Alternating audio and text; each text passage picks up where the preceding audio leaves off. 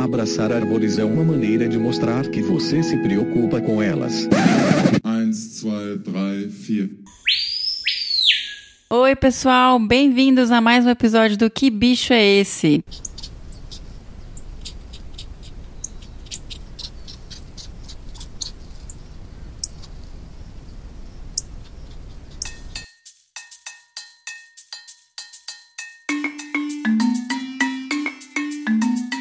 Nosso bicho da rodada é o jaguarundi e a gente não recebeu e-mails, ninguém adivinhou quem era. Também, na verdade, a gente colocou uma vocalização bem difícil, específica, de um filhotinho vocalizando. Foi um registro feito em armadilha fotográfica pelo Fernando. E então, para conversar um pouquinho mais sobre essa espécie com a gente, eu tenho aqui comigo o Fernando Lima. O Fernando, que é biólogo pela Universidade do Estado de Minas Gerais e especialista em manejo de espécies ameaçadas pela Universidade de Kent, no Reino Unido, e mestre em zoologia de vertebrados pela PUC Minas. Ele é pesquisador pesquisador do IP, Instituto de Pesquisas Ecológicas, desde 2003, atuando em pesquisa e manejo de felinos e outros predadores em paisagens fragmentadas. Ele tem expertise em ecologia, organização e análise de dados e atualmente ele é doutorando em ecologia e biodiversidade pela Unesp de Rio Claro. Ele é também associado ao Laboratório de Ecologia Espacial e Conservação, o LEC. Bom, acho que vocês sabem de quem eu tô falando, né, gente? Então eu tô comigo aqui de frente para ele, numa entrevista que pode ser até uma prévia já do que a gente vai ver quando tiver o episódio do Fefo. Fê, bem-vindo. Vai falar pra gente um pouquinho aqui sobre o Jaguarundi. Oi, pessoal. Bom, primeiramente eu queria agradecer enormemente o convite. É uma honra muito grande poder participar aqui desse podcast. Eu fiquei muito lisonjeado né? Eu acompanho aí há, há, um bom tempo. Eu acho que eu já ouvi todos os episódios. E é uma satisfação muito grande estar aqui hoje como convidado, finalmente, para poder falar um pouquinho dessa espécie tão interessante que é o jaguarundi. Bem-vindo! Ai, meu Deus. Bom, pessoal, é, como a Miriam falou, Acho que no último episódio a gente falou isso, né? Nem esperava nenhuma resposta, porque, na verdade, até quem trabalha com a espécie ficou bem surpreendido, assim, com essa vocalização, porque foi uma coisa bem atípica. Eu coloquei os vídeos aí, né, nas redes sociais, é, no Instagram, tá no YouTube também, a gente coloca o link aí no post. E é um filhotinho, né, que passou fazendo esse barulhinho aí. Bem interessante, um comportamento bem diferente, assim. Foi bem legal fazer esse registro. E aproveitando, né, que quem é ouvinte aí e tá acompanhando os episódios sabe, é, recentemente eu e o agente Molder da conservação, nosso amigo Rogério Cunha de Paula, um grande abraço aí, Rogério. A gente participou aí do plano de ação para os pequenos felinos. Então, como a gente já sabia que ia ter o plano de ação, a gente falou, ah, vamos colocar a vocalização do gatinho aí, né?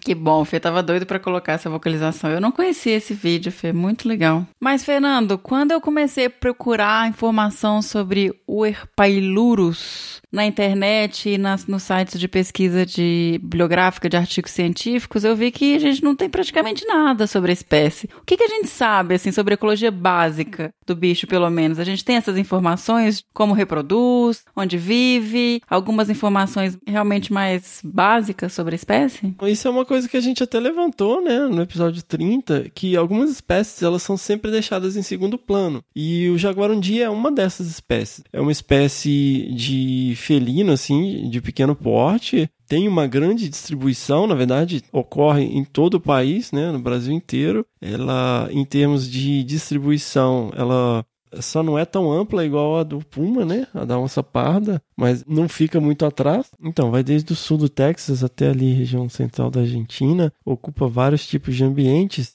e é isso que você falou, né? Assim como outras espécies de não só de pequenos felinos, mas de predadores de pequeno porte, a gente sabe pouquíssima coisa. E uma coisa que vem à tona para quem trabalha aí com mamíferos ou que já fez alguma lista de espécies, que já procurou saber alguma coisa da espécie, vai ficar confuso porque vai encontrar o gênero, né? Tia, minha tia sabe, né? Gênero, espécie, Aquela coisinha em segundo, ó. Reficofage, reino, filo, classe, ordem. reino, filo, classe, ordem, família, gênero, espécie. Então, o gênero do jaguarundi, ele era Herpailurus, E teve uma proposta de mudança relativamente recente de mudar ele e juntar com o puma, que é o gênero da onça parda. É, isso foi uma proposta feita lá em 2006 e aí teve um trabalho reforçando em 2008, inclusive com a participação aí de renomados pesquisadores brasileiros.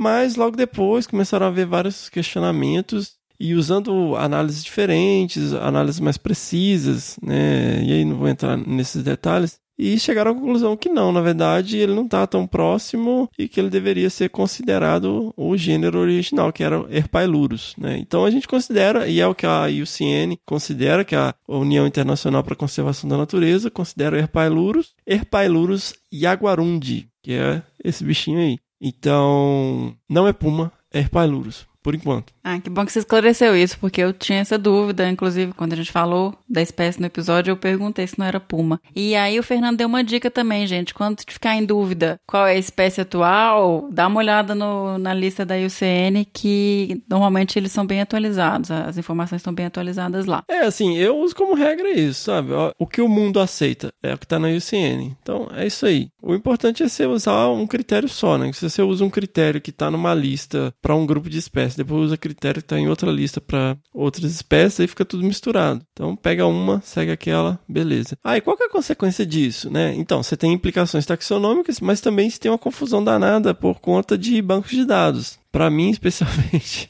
trabalho com banco de dados. Você pega um dataset, né, um conjunto de dados, você tá lá Puma. No outro conjunto de dados tá Herpylurus. Aí você tem que ficar lá, né, vendo como que tá, tem que ficar alterando, aí você puxa de novo, faz uma alteração. Uma dúvida, você entra na planilha gênero e espécie separados? As duas coisas. Tá, tô falando para poder tentar diminuir isso. Eu ponho as duas coisas. Eu sou um profissional.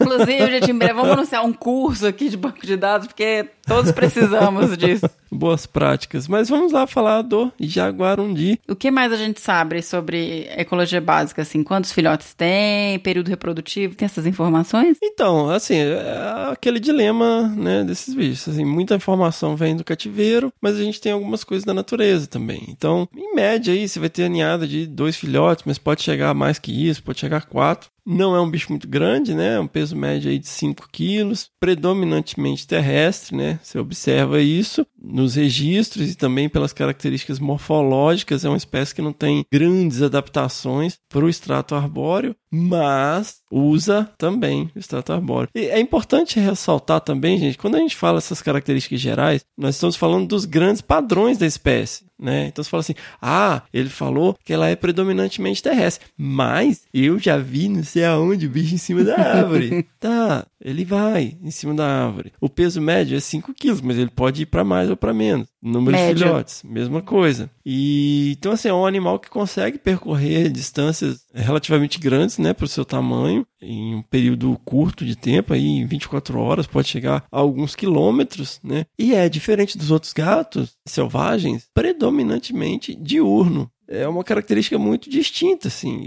Basicamente, a maior parte dos registros é entre as seis da manhã e as seis da noite. Seis horas já é a noite, né? Falo tarde. Então, às seis da tarde. É, é, bem legal isso, né? Você vê a curva de período de atividade dos gatos, dá uma diferença grande. É, então. Agora, e, e, e, isso é interessante, porque o que acontece? Bom, a maioria das pessoas costuma a, ah, realizar suas atividades durante o dia. Tem gente que é mais noturna, mas enfim. E por isso ele acaba sendo a espécie de felino mais avistada. O que é paradoxal, porque na verdade estudos demonstram que eles ocorrem em baixa densidade, ou seja, o número de indivíduos por área é muito baixo. E por que, que, é paradoxal? Porque isso gera essa falsa impressão de que o bicho é um bicho muito comum, que está para todo lado e tal. Mas ele é simplesmente mais facilmente avistado por essa característica de ser um animal predominantemente diurno. Aí vamos para os especialistas. Todo mundo é especialista, né, em, em felinos. É, fica, ah, mas eu tenho um registro meia-noite. Sim, é possível realizar registros nesses horários. Mas o grande padrão da espécie é esse. E, então, até aproveitando esse gancho com a questão de, de estudo de densidade populacional, Fernando, eu sei que isso é um dos principais temas que você vem estudando ao longo do tempo da sua, da sua experiência acadêmica. Uma das questões, não existem estudos específicos para espécie para mostragem, certo? Normalmente são as informações que a gente tem sobre o gato mourisco, também é, é uma sinônima, é jaguarundi ou gato mourisco, é, são na verdade provenientes de dados aproveitados de estudos com outras espécies, que têm outros distanciamentos amostrais e outros objetivos. Isso pode estar influenciando, por exemplo? Bom, o que a Miriam está se referindo é o seguinte: quando você vai fazer um estudo, de preferência, é interessante que você tenha uma pergunta, porque sem pergunta não há resposta. Então, quando você vai para campo e coloca o seu equipamento, você está tentando responder uma pergunta ecológica. De outra forma, ó, a gente usa muito armadilhas fotográficas, né, que são essas câmeras com sensores de movimento e ou calor que detectam as espécies. Então, a gente usa certos espaçamentos, ou seja, distâncias entre as armadilhas, para que a gente aplique métodos é, matemáticos, estatísticos, para estimar o tamanho populacional é, de uma determinada espécie. Por que, que isso varia tanto? Porque se você faz, por exemplo, a onça pintada, a onça ela é um animal que pode chegar a mais de 100 quilos, né? E frequentemente chega em algumas regiões. E ela consegue andar grandes distâncias. Né? Então, para a onça pintada, você vai usar aí um distanciamento que pode ser aí em torno de 4 quilômetros, que é baseado no tamanho da área de vida dela. Para espécies menores, sei lá, para jaguatirica, você vai usar um distanciamento menor. Então, o que acontece? As armadilhas fotográficas não vão registrar apenas os animais que você está interessado, vai registrar tudo. E o que a Miriam quer dizer é isso, porque quando você amostra para onça pintada, ou para jaguatirica, ou para qualquer outra coisa, você vai pegar é, registros das outras espécies. Então, você pensa assim: olha, eu tenho tantos registros dessa espécie, por que, que eu não posso usar esses dados? Você pode? Pode. Hoje nós temos uma capacidade de análise de dados que permite com que você corrija vários erros, enfim, mas acaba havendo um, problema nessas estimativas por conta de delineamento amostral, ou seja, pensa naquele brinquedinho de criança, né? Onde você encaixa forminhas diferentes. Tem o quadradinho, a estrelinha, o negócio redondinho. Você está pegando o negócio redondinho e batendo ele na estrelinha até ele entrar lá dentro, né? Ou seja, você, uhum. você não está usando a ferramenta adequada. Você pode abrir uma uma lata de leite condensado com uma faca? Pode. Mas você vai detonar a ponta da faca. Você pode tirar um parafuso com uma faca? Pode. Mas é melhor você usar uma chave de fenda, né? Então, assim, quando você vai responder uma pergunta ecológica, o ideal é você fazer pensando né, naquela espécie. Então a gente tem esse problema aí, porque esses bichos sempre ficam com a rapa do tacho, né? Ah, o que, que a gente faz com esses dados aqui? Ah, olha só, vamos ver se dá pra fazer alguma coisa. Ah, pô, história natural é fundamental. Sim, claro. E a história natural do bicho. Que ninguém quer saber de método estatístico de estimar a densidade, né? Não, foi, foi por isso que foi a primeira pergunta que eu te fiz. O que, que a gente sabe daí do, é do basicão verdade, do é bicho? é verdade, é verdade. Então, galera, é uma espécie categorizada como vulnerável aí, né, na lista brasileira de espécies ameaçadas de extinção. É, na IUCN ela é Least Concern, ou seja, a espécie que última das preocupações, né? Será que seria uma tradução literal aí? e uma coisa legal, gente, do jaguarundi é que ele tem uma grande variação, assim, na cor. Então, se você entrar lá no Google e digita lá jaguarundi, gato morisco, se você quiser escrever o um nome científico também, e lá no Google, nas imagens, você vai ver que tem uns bichos que são muito muito claros, assim. Muito claros, bem clarinhos. Uns bichos muito cinza, muito escuros e uns bichos assim que parece até que é quase vermelho. Você vê lá na Caatinga, tem um perfil muito legal lá, acho que é a Caatinga. Putz, perfil o quê? Perfil? Perfil do Instagram. Ah, eu achei que era um perfil de pelagem que você tava falando. É, perfil de pelagem de Jaguarundi. Eu falei, nossa, o Fê vai colocar uma cor tipo acaju. Um estudo demonstrou que, na verdade, você tem um padrão onde esses bichos mais claros, eles estão associados a ambientes abertos, por exemplo, a caatinga, regiões né, é, de cerrado, de savana, no pampa. Você vai encontrar esses bichos mais claros, enquanto as formas mais escuras, elas estão mais associadas a ambientes florestais. Você pode encontrar indivíduos de todas as variações em todos os ambientes? Pode. Inclusive na mesma ninhada você pode ter bichos com padrões diferentes. Mas existe essa diferenciação, assim, bem interessante. Tem um trabalhinho aí, inclusive, com uma galera aí do Brasil que conseguiu demonstrar isso aí, bem interessante. Que legal, não sabia disso não. E o gato morisco também tem a questão de predação em animal doméstico, né? Em galinha, etc. Normalmente, até vocês comentaram no último episódio, você e o Rogério, que muitas vezes ele não leva a fama porque é um bicho que, que é pouco conhecido. E como é, as pessoas normalmente não conseguem identificar quem é o predador, só acham o animal já comido, não percebem qual espécie é. Mas o gato morisco é um de, uma dessas espécies que preda animais domésticos. Como você falou, ele acaba sendo muito atacado, mas ele entra no pacotão gato do mato, né? É, principalmente aí por predar galinhas, marrecos, patos, esses animais domésticos aí. E o pessoal acaba soltando os cachorros e tal. Inclusive, se quiser ver cenas horríveis aí dos animais sendo literalmente estraçalhados por cães, tá cheio de vídeo no YouTube. Nossa, né? não. Gato do Mato tem vídeo ensinando a fazer armadilha e vídeo dos bichos.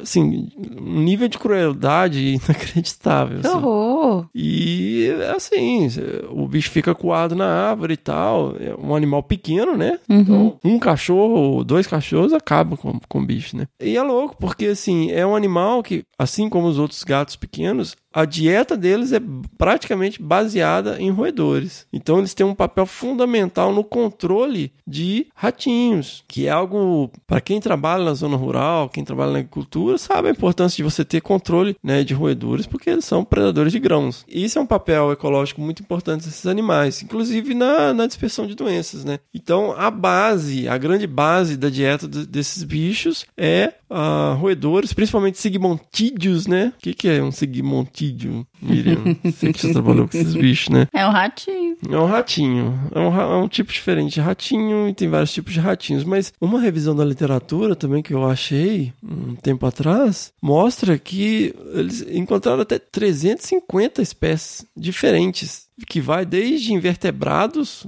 insetos, artrópodes, até alguns mamíferos é, um pouquinho maiores, né? Passando por aves, répteis. Então, assim, é um animal com bastante plasticidade fenotípica, ele se adapta bem a diferentes ambientes, né? Ele consegue aí se alimentar de diversas presas, né? e o, o que faz com que ele consiga ter toda essa distribuição por diferentes biomas, diferentes ambientes. Apesar de não ocorrer em é, grandes densidades, como é bem comum para predadores. Se você, por acaso, for ver um felino selvagem, muito provavelmente vai ser um gato morisco, né? Atravessando a estrada, numa trilha e tal, porque é a espécie mais provável de você ver durante o dia, né? É bom, Fernando. Agora, para encerrar, então, o nosso episódio do Que Bicho é Esse, do gato morisco, eu queria saber, já que você participou do plano de ação recentemente dos gatos pequenos, se vocês saíram de lá com alguma diretriz, algum plano, alguma proposta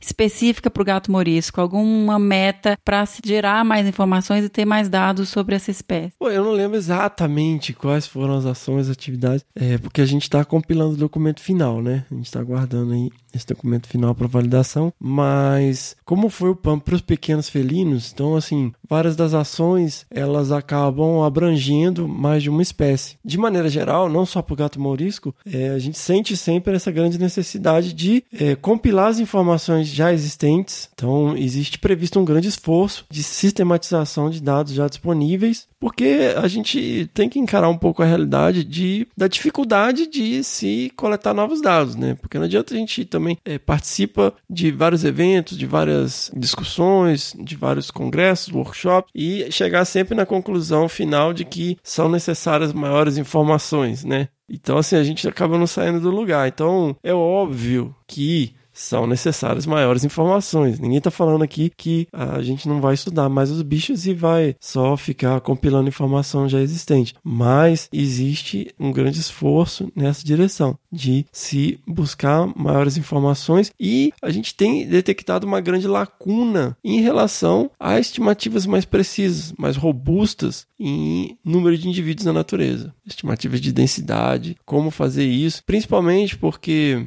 aí também não vou entrar nesses detalhes, mas é, vale é, falar que é uma espécie um pouco mais difícil de você estimar a densidade, porque comparado com os outros felinos pintadinhos, jaguatirica, o gato do mato pequeno, a própria onça pintada, você consegue identificar os indivíduos numa fotografia. Então, se você pega uma fotografia de uma jaguatirica e compara com outra fotografia, pelo padrão de pelagem, que é como uma impressão digital, ou seja, não existem dois iguais, você consegue dizer se é a mesma jaguatirica ou não. Já o gato mourisco, como ele não tem marcações individuais, é muito difícil você dizer se é o mesmo indivíduo ou não. E os principais modelos que permitem a gente a fazer essa estimativa populacional, eles são os mais robustos são aqueles onde você consegue dizer se é o mesmo bicho ou não. Então isso é uma coisa que dificulta ainda mais a gente ter essas informações populacionais do gato mourisco. Então isso é uma informação é, muito importante que é uma das prioridades. E uma coisa que a gente discutiu bastante também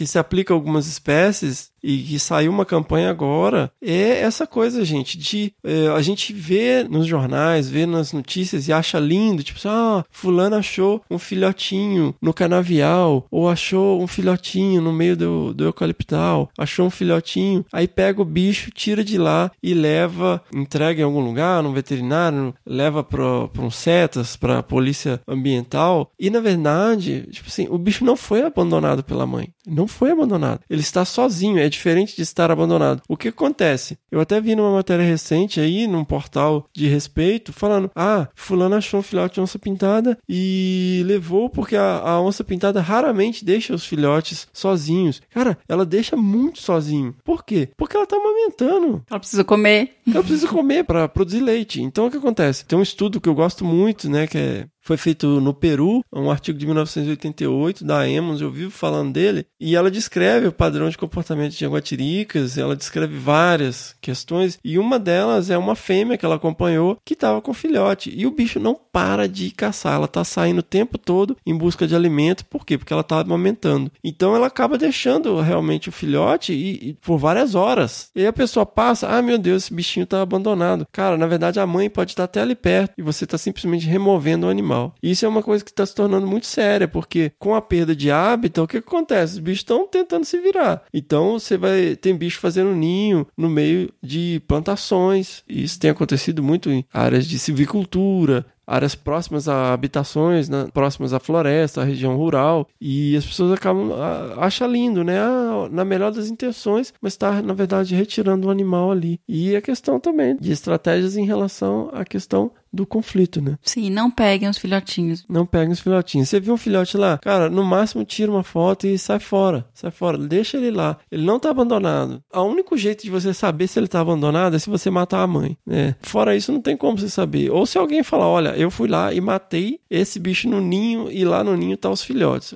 Porque todo mundo fala assim, ah, a mãe foi morta. Baseado em quê? Não, ele tá sozinho ali, porque ou ela foi caçar, e o que acontece também, muitas vezes, o bicho, é, eles mudam o ninho de lugar, né? Isso é uma coisa muito comum, até quem tem gato doméstico aí, provavelmente já viu, assim, se você fica mexendo muito nos filhotes, ela vai lá e leva eles para outro lugar. E ela não leva todos de uma vez, né? Então, ela consegue carregar ela só tá um no por vez, né? translado lá, ela levou um, quando ela volta para buscar o outro, o imbecil foi lá e tirou o bicho de lá.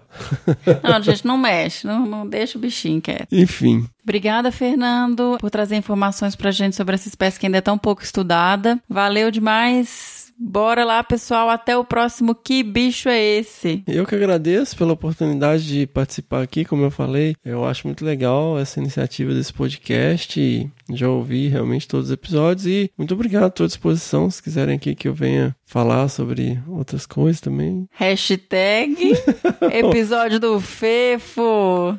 Hashtag whatever. Obrigado, pessoal. Beijo. Mais um produto com a edição do Senhor A.